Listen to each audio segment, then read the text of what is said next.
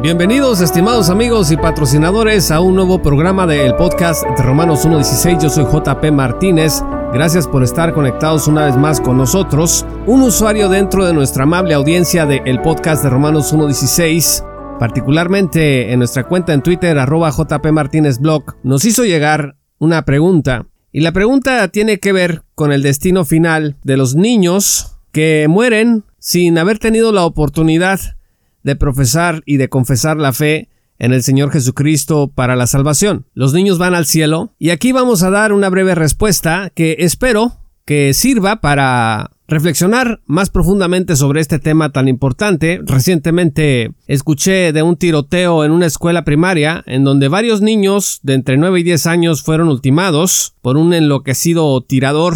Este tipo de tragedias hacen que tengamos muchas preguntas. ¿Por qué Dios permitió eso? ¿Por qué una niña, por ejemplo, mientras exponía con una caricatura de Winnie Pooh, recibió un tiro mortal? Y también surgen otro tipo de preguntas, como esta. ¿A dónde fueron estos pequeños? ¿Fueron al cielo? Estas mismas interrogantes surgen cuando vemos a los niños enfermar y morir o hacerlo en accidentes, pues que nunca debieron ocurrir, o cuando pensamos también en la triste realidad de los niños abortados. Lo primero que tenemos que dejar claro es que la escritura efectivamente indica que no hay un solo justo ni uno solo sobre la tierra. Vean ustedes lo que dice Romanos 3 versículos 10 al 12. Así está escrito.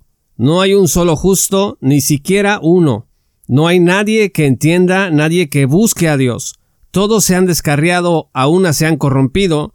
No hay nadie que haga lo bueno.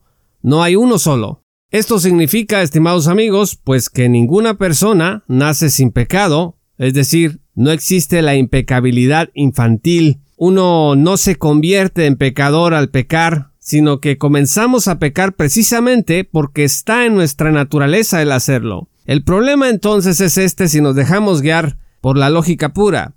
Si los niños son pecadores, pero al mismo tiempo algunos mueren antes de tener la oportunidad de creer en Jesús para salvación, entonces la conclusión lógica sería que los niños mueren bajo condenación. Pero estimados amigos, en la fe no gobiernan los silogismos lógicos, sino la palabra de Dios. Y en la palabra de Dios leemos que Dios ha provisto un trato especial para los niños en su condición natural de pecadores. Pero antes de continuar y explicar esta situación, déjeme invitarlo a que se una a nuestra gran comunidad de patrocinadores en www.patreon.com diagonal. Paulo Martínez, accede a contenido exclusivo entre videos, podcasts y libros en formato electrónico que hemos publicado. También puedes unirte en Substack como jpmartinezblog.substack.com. Decimos entonces que la palabra de Dios nos enseña que hay un trato especial para los niños de parte de Dios, aún en su condición natural de pecadores, por ejemplo, vean ustedes lo que dice Deuteronomio 1, versículo 39. Ahí leemos que a toda una generación de israelitas se les negó entrar a la tierra prometida, escuche, excepto a los niños pequeños de estos israelitas. Dice la escritura, en cuanto a sus hijos pequeños que todavía no saben distinguir entre el bien y el mal, y de quienes ustedes pensaron que servirían de botín, ellos sí entrarán en la tierra y la poseerán, porque yo se las he dado.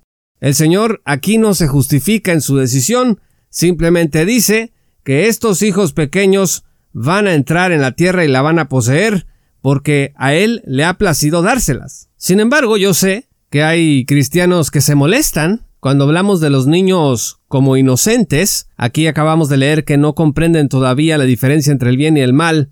Vean lo que dice, a pesar de la molestia de estos creyentes, Jeremías 19 versículos 4 al 5, porque ellos me han abandonado, han profanado este lugar, quemando en él incienso a otros dioses que no conocían ni ellos, ni sus antepasados, ni los reyes de Judá. Además, han llenado de sangre inocente este lugar. Repito, estimados amigos, dice aquí, han llenado de sangre inocente este lugar. ¿Y a quién pertenece esta sangre inocente? Pues dice el versículo 5, han construido santuarios paganos en honor de Baal para quemar, escuche, a sus hijos en el fuego como holocausto a Baal, cosa que yo jamás les ordené, ni mencioné, ni jamás me pasó por la mente. Entonces aquí los hijos de estos apóstatas idólatras son referidos como inocentes. ¿Por qué? ¿Porque nacieron sin pecado? No, porque Dios tiene un trato especial de misericordia hacia los niños que no están en edad de distinguir entre el bien y el mal. Por otro lado, necesitamos entender el carácter de Dios. El Salmo 145, versículo 9 dice, El Señor es bueno con todos, Él se compadece de toda su creación. El Señor es bueno. Así que podemos concluir que Dios no hará responsables a los niños por decisiones, pues que ellos no tomaron, en una condición en donde no entienden todavía la diferencia entre el bien y el mal. Por si fuera poco, un niño concebido pero no nacido es considerada una persona delante de Dios desde el momento de la concepción. El Salmo 139, versículos 13 al 16, nos hablan de cómo Dios entreteje la vida desde el vientre de la madre. Y muy interesante es el hecho de que en Apocalipsis 17, versículo 8, se habla de nombres que desde la creación del mundo no han sido escritos en el libro de la vida, y podemos inferir que significa que hay nombres que sí están allí. Y los niños no nacidos pero concebidos, podemos decir que son esta clase de nombres que están en el libro de la vida. Por otro lado, Jesús indicó que el Padre no quiere que ninguno de sus pequeños se pierda. Vean ustedes Mateo 18 versículo 14. Y justo unos versículos antes, en el versículo 3, Jesús dice que los que son como los niños van a heredar el reino de los cielos. La conclusión es esta. Si juntamos todas estas piezas bíblicas, vamos a descubrir, número uno, que los niños son pecadores, pero pertenecen a una categoría especialmente considerada por Dios. Número dos, el favor salvífico de Dios ha estado sobre ellos desde el tiempo del Antiguo Testamento. Número tres, Dios considera a los niños inocentes de cierta forma, de modo que son objeto de su especial misericordia. Y número cuatro, debido a esto, Jesús los pone como ejemplos de lo que los cristianos debemos de aspirar a ser. La Iglesia, estimados amigos, acompaña en la tragedia a todos aquellos que han perdido seres queridos en la niñez. Jesús llora, como lo hizo con Lázaro, con los que lloran por estos pequeños. Un día vamos a volver a encontrarlos cuando por medio de Jesús entremos en la presencia de Dios después de nuestra muerte. Muchas gracias estimados amigos y patrocinadores por escuchar este programa. Si aún no eres patrocinador, únete en www.patreon.com diagonal J. Paulo Martínez. Síguenos en nuestras redes sociales como arroba JP Martínez Blog.